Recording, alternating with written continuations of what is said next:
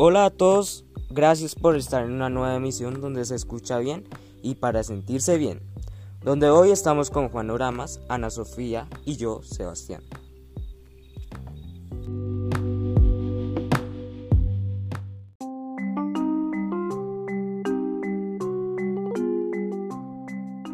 Hola, soy Juan Oramas y hoy estamos con las voces de mis compañeros y ellos son Ana Sofía, mi compañera de trabajo, y Sebastián, el jefe de los contadores. Y también muchas gracias por los 2 millones de personas que nos están viendo. Y también haré un anuncio diciendo que todas las personas que nos escuchan pueden participar en un sorteo de la PlayStation 5, que el sorteo será el 23 de mayo a las 3. Muchas gracias.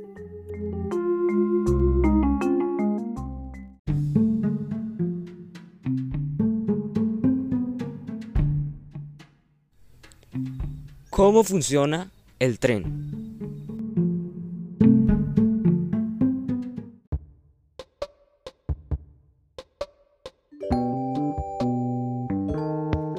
La gente nos dice cómo funciona, digamos, un tren de los nuevos, pues ese tren funciona mediante ondas que emite hacia unos puntos específicos, para que se mueva y también para que la gente no se enoje por el ruido que emitían antes los trenes, y por que el tren esté con más seguridad cuando va a parar. Esos tipos de trenes no se van a sentir cuando uno está montado en él. Y las ondas ayudan al tren con el peso y poder transportar a la gente de un lado a otro y también poder ayudar cuando no se daña el tren con los rieles.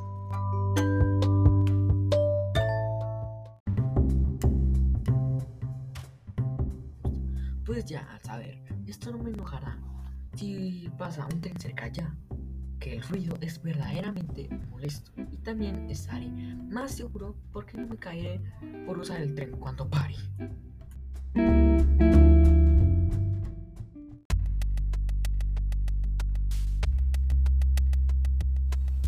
Las cosas básicas.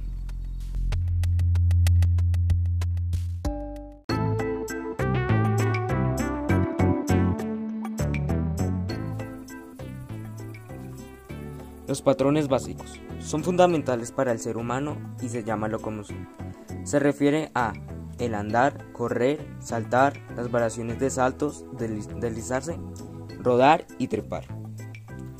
Estos patrones básicos los desarrollamos desde pequeños, donde aprendemos a gatear, después aprendemos a caminar, a usar nuestras manos y ya cuando nos desarrollamos aprendemos a rodar, trepar, correr, etc. Un ejemplo de los patrones básicos sería un deporte que uno de los más conocidos sería la carrera. Pero no deportes las, necesitamos como el fútbol. Cuando somos deporteros necesitamos nuestras manos y pies para hacer la pelota no entre en la cancha.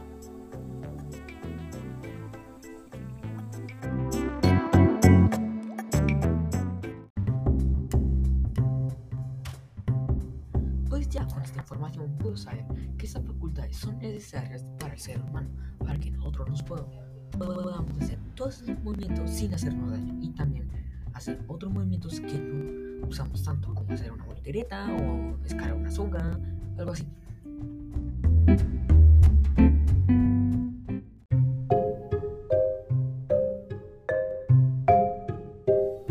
La naturaleza de los números.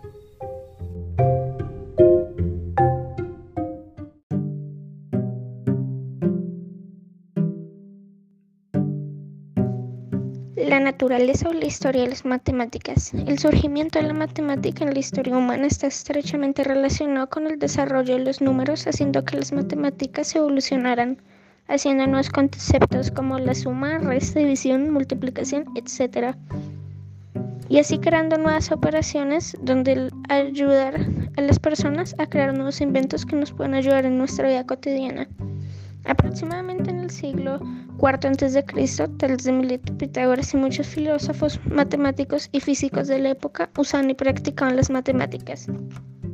Muchos de ellos aportaron a la evolución de las matemáticas y de la humanidad, ya que en todo momento se necesitan las matemáticas. Por ejemplo, el filósofo y matemático Pitágoras, uno de los matemáticos más reconocidos por el descubrimiento de la hipotenusa de un triángulo, o más conocido como el teorema de Pitágoras, los babilonios Mil años antes de que Pitágoras descubriera a la hipotenusa un triángulo, los babilónicos afirman que ellos ya lo conocían, aunque Pitágoras fue el primero en demostrarlo. Pitágoras, como físico también, afirma que todo lo que está a nuestro alrededor son números. Con eso también da a entender que en la naturaleza se aplican las matemáticas. Por ejemplo, la hoja de un árbol, todas son tan similares, tienen los mismos patrones que no se puede explicar.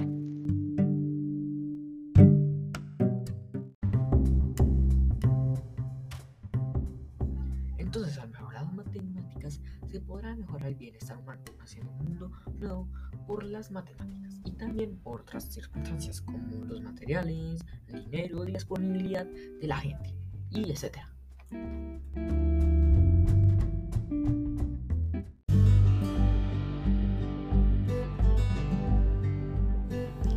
El Sol.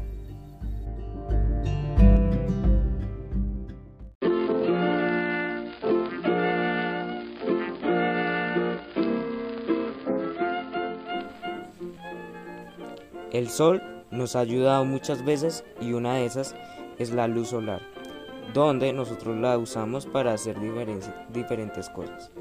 Pero la más usada es la energía solar, donde usamos la luz del Sol para hacer energía renovable, para hacer que el planeta se contamine menos. Pero al, usar, pero al usar esta energía se necesita al menos 7 paneles solares para una casa o para algo más es inagotable. Reduce el uso de combustibles fósiles. No es contaminante dependiendo del uso que se le dé.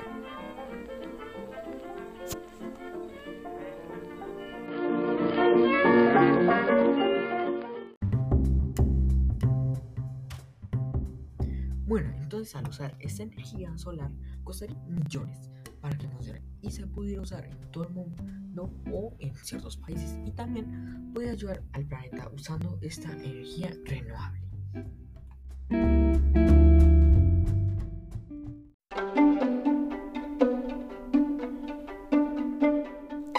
Viajando ando.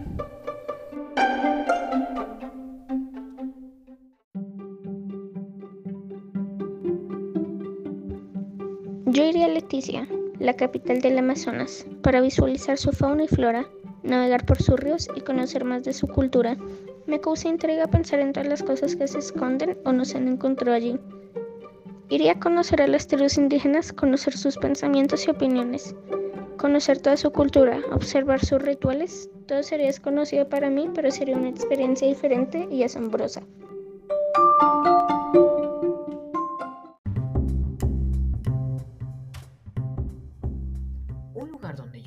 Sería la isla de los monos, donde pues puedes ver monos e interactuar con ellos. Y también iría al Parque Santander, un lugar muy bonito. Pero ya se nos acabó el tiempo. Soy Juan Aramas y gracias por escuchar.